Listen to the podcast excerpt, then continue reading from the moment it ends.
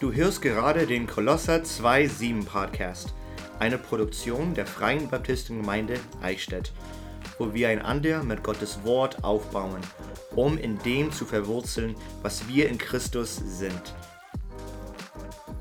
Hallo und herzlich willkommen zu dem Kolosser 2.7 Podcast. Ich bin euer Host Aaron und sitze hier mit Chiara. Hallo. Hallo Chiara. Hast du auch von Samstag Muskelkater? Ja, immer, immer noch. noch. Aber es ist nicht mehr so schlimm wie gestern. Ich kann wieder einigermaßen gut aufstehen. Bei mir ist es so, es wird Tag für Tag schlimmer. das ist unpraktisch. Mhm. Also ich wache morgens auf und ich bin dann sehr, sehr steif und äh, dann kann ich nicht richtig laufen. Dann brauche ich erstmal ein paar Minuten, bevor ich wieder normal gehen kann. Also gestern war es schon sehr extrem bei mir, mhm. Aber heute, heute geht es eigentlich wieder. Ja. ja. Aber es hat Spaß gemacht. Ja, sehr. Und es hat sich gelohnt. Mhm.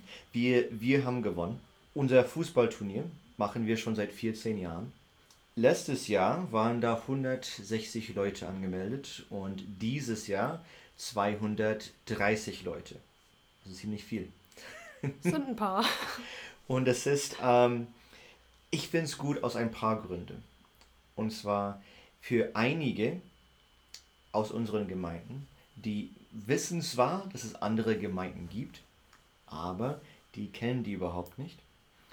Und dann kommt man zu so einem Event und da sind über 200 Leute dort und du lernst sehr viele neue Gesichter kennen und du bist ermutigt, weil du bist nicht allein. Und Sport verbindet auch, finde mhm. ich. Also es ist relativ leicht, über Sport sich mit anderen Leuten zu connecten, weil mhm. man dann direkt irgendwie einen Berührungspunkt hat. Genau.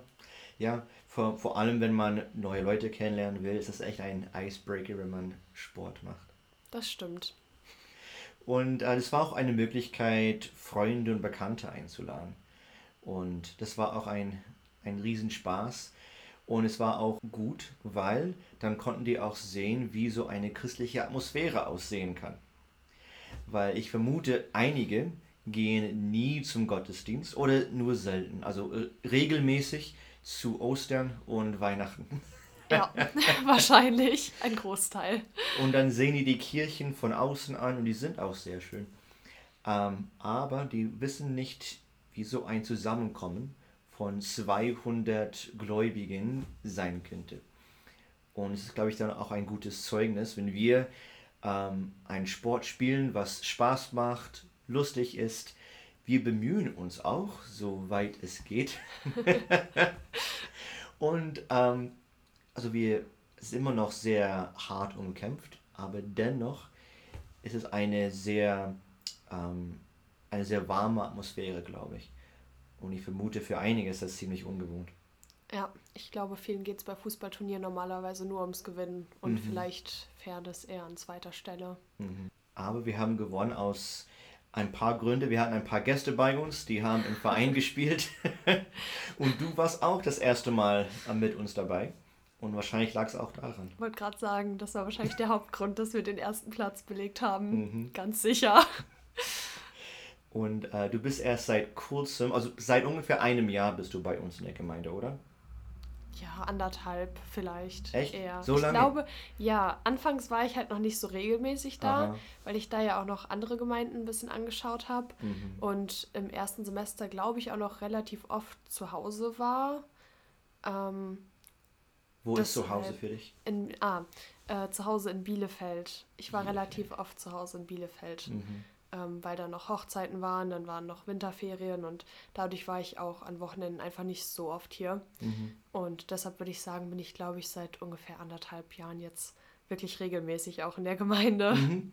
Ja, und ähm, seit ungefähr zwei Monaten bist du auch jetzt Mitglied bei uns in der Gemeinde. Und wir freuen uns sehr. Ja, ich habe es bisher auch noch nicht bereut. das ist gut. Und du hast sogar ähm, und gestern waren einige von uns jungen Erwachsene bei mir oben und ich habe gekocht. Das hast du auch nicht bereut, oder? Nein. nee, es war, war gut. Ich habe mhm. auch die scharfe Soße nicht bereut. Ja, also scharf ist nicht in der deutschen Küche sehr oft vorhanden. Heute hatte ich Indisch gehabt zum Abendessen. Oh. Und äh, Indisch hier in Deutschland ist angepasst an, an den deutschen Geschmacksnerven. Aber in den Staaten muss ich dann sagen, bitte nicht scharf. Echt? Weil alles andere kann ich nicht ertragen. Ah. Das ist echt zu scharf für mich. Das ist spannend. Also ich war in Deutschland, glaube ich, auch erst einmal vielleicht indisch essen. Deshalb habe ich da nicht so die Erfahrung, wie scharf das indische Essen in Deutschland ist. Ja. Wir als Gemeinde essen sehr oft zusammen. Äh, jeden zweiten Sonntag im Monat haben wir zum einen Abendmahl und dann haben wir gemeinsames Essen danach. Und jeder darf sein eigenes Essen mitbringen. Und ich habe gemerkt, dass wir öfters Gäste haben an, an, an solch einem Sonntag. Vielleicht wissen die, dass es dann Essen bei uns gibt. Ja, das wird Sinn machen. Ich komme auch immer gerne, wenn es Essen gibt. Aber ich komme natürlich auch so gerne. Mhm. Das es ist schön, dann zusammen zu essen und, und dann hat man eine echte Gemeinschaft. Diese Gemeinschaft ist dann schön beim, beim Sport, wenn wir uns auch außerhalb von der Gemeinde treffen. Gelegentlich waren wir Männer beim Billardspielen hier in Eichstätt. Und einfach dieses Zusammensein ist sehr, sehr kostbar. Und ich glaube, das ist auch so, wie Gott es gewollt hat. Weil wenn, wenn wir in der Bibel Gemeinde lesen, dann im Griechischen ist das Ekklesia. Weißt du, was Ekklesia heißt? Nein. Darf ich es dir sagen? Ja. Ähm, das ist griechisch für Versammlung. Also Ekklesia kommt aus zwei verschiedenen Worten. Einmal ek, das heißt aus oder nach oder zu. Und dann kaleo, das heißt rufen. Also eine Gemeinde ist, wo Leute ähm, gerufen werden aus der Welt und zu Gott. Und das hat auch dieses Versammlung und Zusammensein, ist, das ist ein sehr wichtiger Teil davon. Also würdest du sagen, dass Gemeinde nicht räumlich gebunden ist? Ist es nicht. Es ist zwar schön, wenn man so eine richtige schöne Kirche und Kathedrale hat, aber wir nehmen gerade im Babyzimmer auf und das passt. Es funktioniert auch. Ja, also Gemein Gemeinde ist auf alle Fälle eine Gemeinschaft, eine Versammlung von gleichgesinnten Gläubigen anstatt eine Kirche. Deswegen, wenn, wenn wir sagen, ja, wir wollen eine Kirche gründen, dann meinen Leute, wir bauen jetzt eine neue Kirchenkathedrale oder so. Und das stimmt nicht. Wäre auch was Schönes. Mhm. Und im Neuen Testament waren die ersten Gemeinden einfach in Räumlichkeiten, in Wohnzimmern. Da haben sich Leute getroffen. Und das ist was immer noch, was heute Gemeinde ist. Und wahrscheinlich auch, dass die Gemeinschaft halt eine Grundlage oder einen Fokus hat, oder? Ja, genau. Mhm. In, in Apostelgeschichte 2, da haben sich Leute bekehrt, haben sich taufen lassen und haben dann die Lehre von den Aposteln weiterhin gelehrt. Und das war die Grundlage, wo, worüber sie sich versammelt haben. Also es war einfach, es war nicht ein Sozialclub. Sie haben sich versammelt, um den Zweck herum, Gottes Wort zu lesen und auch weiterzugeben. Ist das ein Grund, warum du bei zu uns gehen wolltest? Also ich würde schon sagen, dass es ein Grund ist. Mhm. Vor allem, weil ich ja ähm, hier hingezogen bin, um zu studieren und es ja schon auch weit weg von Bielefeld ist, wo ich ja ursprünglich herkomme. Und da war es mir wichtig, dass ich auch andere Christen kennenlerne. Mhm. Einfach, weil ich weiß, dass es sonst schwieriger ist, am Glauben festzuhalten. Und man braucht ja auch einfach diesen Austausch untereinander. Mhm. Also man braucht ja diese Ermutigung und Ratschläge. Und da ist es, glaube ich, einfach wichtig, dass man halt nicht irgendwo alleine dasteht, mhm. sondern halt auch Gemeinschaft mit anderen Christen hat.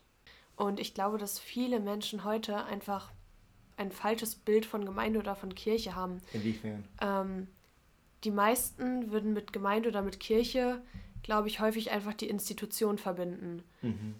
Also jetzt das Paradebeispiel, sage ich mal, die katholische Kirche. Und da haben halt mittlerweile viele Leute einfach ein sehr schlechtes Bild von, mhm. ähm, wegen vielen Skandalen. Aber das ist ja eigentlich gar nicht das, worum es in einer Gemeinde gehen sollte. Mhm. Oder ja, ich glaube, das ist auch nicht das, worum es bei uns gehen soll. Mhm. Weil das Zentrum der Gemeinde ist ja immer noch Christus und dass man auf ihn ausgerichtet ist. Das ist ja keine Vorschrift einer Institution dann, sondern gelebte Beziehung auch irgendwo. Mhm. Sowohl untereinander als auch mit Jesus. Mhm. Das steht in Epheser 1, Vers 22 und dann 23. Oder fangen wir ähm, zuerst in 20 an. Die hat er wirksam werden lassen in dem Christus, als er ihn aus den Toten auferweckte und, und ihn zu seiner Rechten setzte in den himmlischen Regionen, hoch über jedes Fürstentum und jede Gewalt, Macht und Herrschaft und jeden Namen, der genannt wird, nicht allein in dieser Weltzeit, sondern auch in der zukünftigen. Und er hat alles seinen Füßen unterworfen und ihn als Haupt über alles der Gemeinde gegeben, die sein Leib ist, die Fülle dessen, der alles in allen erfüllt. Also das stimmt, wir sind keine Institution, sondern der Haupt von der Gemeinde. Er ist derjenige, der am Ende, zu dem wir am Ende Rechenschaft geben müssen. Sich von Sünde abzuwenden mhm. und eben ein gutes Leben zu führen, also ein gutes Leben in Gottes Sinne. Nicht im Sinne der Welt, sondern im Sinne der Bibel. Mhm. Ja, das ist, ich glaube deswegen Ecclesia, das, ist, das, das beschreibt es so gut. Also du wirst gerufen aus der Welt heraus zu Gott. Und ich finde die Stelle so wunderschön in 2. Korinther 5, 17, ab Vers 17. Darum ist jemand in Christus, so ist er eine neue Schöpfung. Das Alte ist vergangen, siehe, es ist alles neu geworden. Also wir werden aus der Welt herausgerufen zu Christus. Und wir sind jetzt eine, eine komplett neue Schöpfung. Ja. Was davor war, ist jetzt nicht mehr.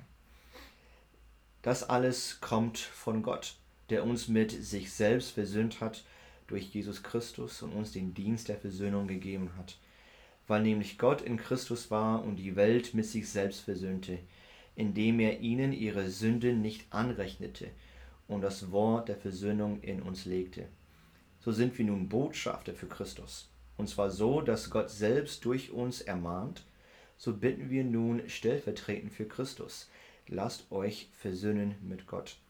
Denn er hat den, der von keiner Sünde wusste, für uns zur Sünde gemacht, damit wir in ihm Gerechtigkeit Gottes würden. Also das, es spricht hier von Jesus.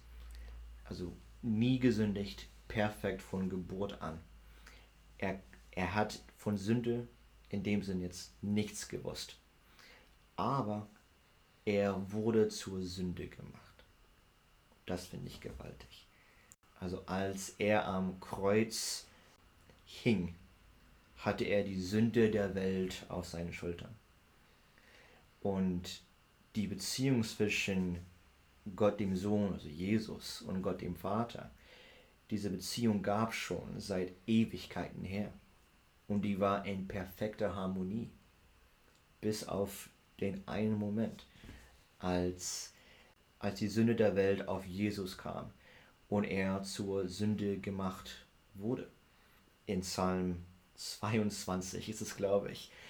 Ähm, das hat ja David, König David, hunderte von Jahren vor Jesus geschrieben. Ja. Und da steht, mein Gott, mein Gott, warum hast du mich verlassen? Ja. Und das hat Jesus am Kreuz gesagt. Diese Beziehung zwischen Gott, dem Sohn, und Gott, dem Vater, war unterbrochen an dem Moment am Kreuz. Ja. Weil die Sünde der ganzen Welt auf ihn gesetzt wurde.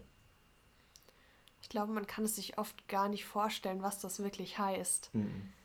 Weil das ist ja ein riesiges Opfer, was da erbracht wurde. Mhm. Also alleine, wenn man sich das Alte Testament anschaut, wie oft die Israeliten irgendwelche Tiere geopfert haben, um ihre Sünden zu bedecken, wie viele Rituale sie machen mussten.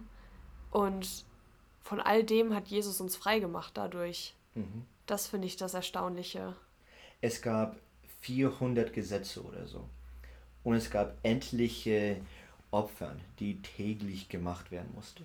Also das, die, die Stiftshütte und dann später der Tempel, das war quasi ein Schlachthof, weil Leute ständig gekommen sind mit Opfern für ihre Sünde. Und es gab einmal im Jahr gab es auch ein, ein Ritual, ein Opfer. Es gab dann zwei Böcke. Und der eine wurde gesagt, er hat die ganze Strafe der Sünde auf sich genommen. Und der wurde geschlachtet. Der andere, den hat man Sündenbock genannt. Bildlich war dann die ganze Sünde, die jetzt bezahlt wurde, auf den Sündenbock. Und der Sündenbock ist dann aus Jerusalem rausgelaufen in die, in die Wildnis, in der Wüste. Den hat man nicht mehr gesehen. Und das war so ein, ein Bild, dass die Sünde wurde bezahlt und die Sünde gibt es jetzt nicht mehr. Und das ist, was Christus am Kreuz getan hat. Und dadurch können wir überhaupt zu Gott gelangen. Mhm. Weil mit Sünde wäre es ja nicht möglich. Mhm. Einfach weil er ein heiliger Gott ist und wir mit Sünde nicht heilig sind und es auch nicht sein können. Nee. Er, ähm, er sagt ja, sei heilig, denn ich bin heilig. Das werden wir nie in diesem Leben erlangen. Ja. Aber was cool ist, wir werden als, als Heilige bezeichnet. Ja. Nicht weil wir heilig sind, sondern weil wir als heilig gesprochen werden. Oder gerecht gesprochen werden. Ja, durch Jesus. Mhm, genau. Kennst du Hebräer 10? Ja, ich habe es schon mal gelesen. Das hat ja auch viel mit Opfern zu tun, oder? Ja. In Vers 10 steht da, aufgrund diesen, aufgrund dieses Willens sind wir geheiligt durch die Opferung des Leibes Jesu Christi. Und zwar ein für allemal. Also er hat er ist einmal gestorben, perfektes Opfer, einmal gestorben, ein für allemal. Und dann steht, und jeder Priester steht da und verrichtet täglich den Gottesdienst und bringt oftmals dieselben Opfer dar, die doch niemals Sünden hinwegnehmen können. Es gab immer noch Priester, die haben Opfern gemacht, aber die Strafe der Sünde war nie durch diesen Tieropfern bezahlt, sondern nur aufgedeckt. Und dann steht in Vers 12, er aber hat sich, nachdem er ein einziges Opfer für die Sünden dargebracht hat, das für immer gilt, zur Rechten Gottes gesetzt. Also Jesus hat einmal für die Strafe aller Sünde also deine Sünde und meine Sünde, am Kreuz bezahlt. Ähm, ein für allemal und weil, weil das auch fertig war, da steht zur Rechnung Gottes gesetzt. Sein Werk war fertig, er hat sich hingesetzt. Ist ja auch eine Verherrlichung von ihm irgendwo. Mhm. Also vor allem die Verse, dass dann da eben noch steht, dass er dann zur Rechten Gottes sitzt. Das zeigt ja wirklich diesen Sieg über den Tod. Absolut. Mhm. Und, und wenn wir dann Abendmahl feiern, am gleichen Tag, wo wir auch gemeinsames Essen haben, dann denken wir daran. Also wir opfern Jesus nicht nochmal mit diesem Abendmahl, sondern wir denken daran, wie er sich geopfert hat. Er sagt ja, tu dies zu meinem Gedächtnis. Bis er wiederkommt. Mhm, genau, bis er wiederkommt. Ich glaube, es ist gut, sich an beides zu erinnern. Mhm sowohl daran, dass er eben für uns gestorben ist, für unsere Schuld, weil das ist eigentlich das Beste, was uns jemals passiert ist, weil wir andererseits, also wenn Jesus nicht für uns am Kreuz gestorben wäre, könnten wir nicht zu Gott kommen. Und andererseits glaube ich, ist es wichtig, sich daran zu erinnern, dass er auch wiederkommen wird, um sich selbst daran zu erinnern, auch so zu leben mhm. und ihn zu erwarten und ein Leben zu führen, welches ihn ehrt, dass wenn er wiederkommt, dass er ja einen mit Stolz ansehen kann. Mhm. Genau. Was ich interessant finde, ist, dass ähm, in der jetzigen Zeit betonen, betont die Gemeinde viel zu sehr, ähm, wir haben Gnade erfahren und deswegen lebe ich so, um Gott zu ehren. Das ist gut, es ist aber interessant zu sehen, wie die Betonung anders war im, im, im Neuen Testament im ersten Jahrhundert bei den Christen. Weil dort war es, er kommt wieder.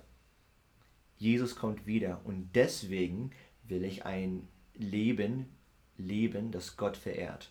Ja, ich glaube, man musste auch immer aufpassen, dass man nicht sagt, okay, Jesus ist ja jetzt schon für mich gestorben, dann sind meine Sünden ja jetzt egal. Dann lebe ich jetzt auch weiterhin in Sünde, mhm. weil er ist ja schon dafür gestorben. Ich glaube, das ist auch etwas, wo viele heute sich zu viel Freiheit draus nehmen, mhm.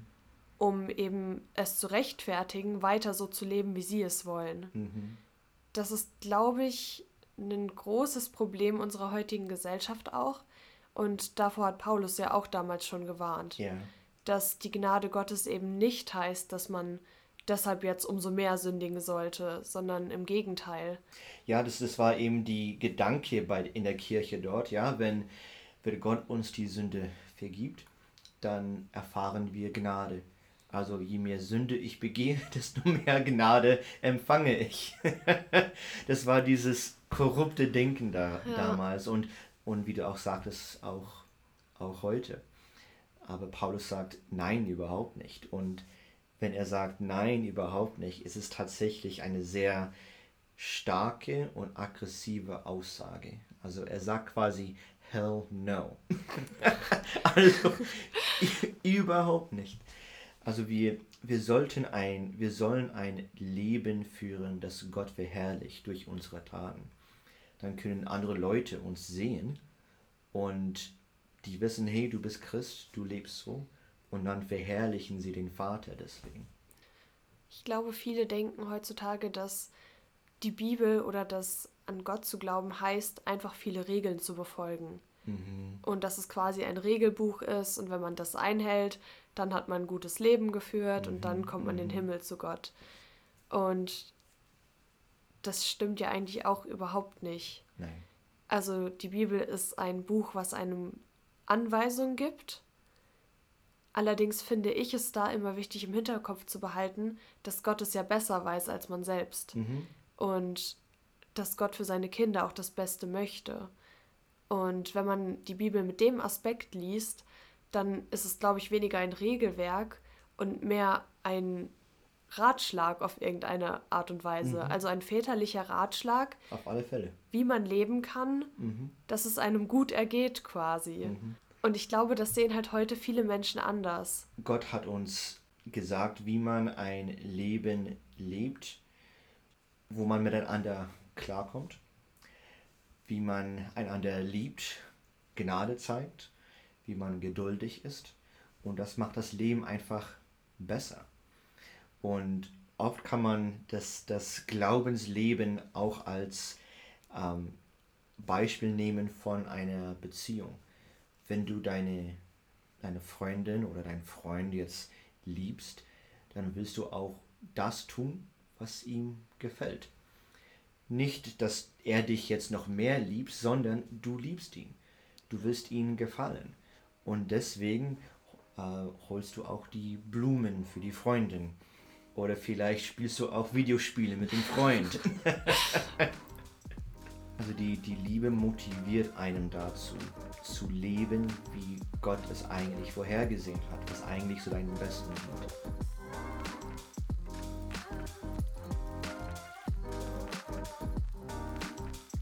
Danke, dass du diese Folge des Kolosse 2 Seen Podcast angeschaltet hast.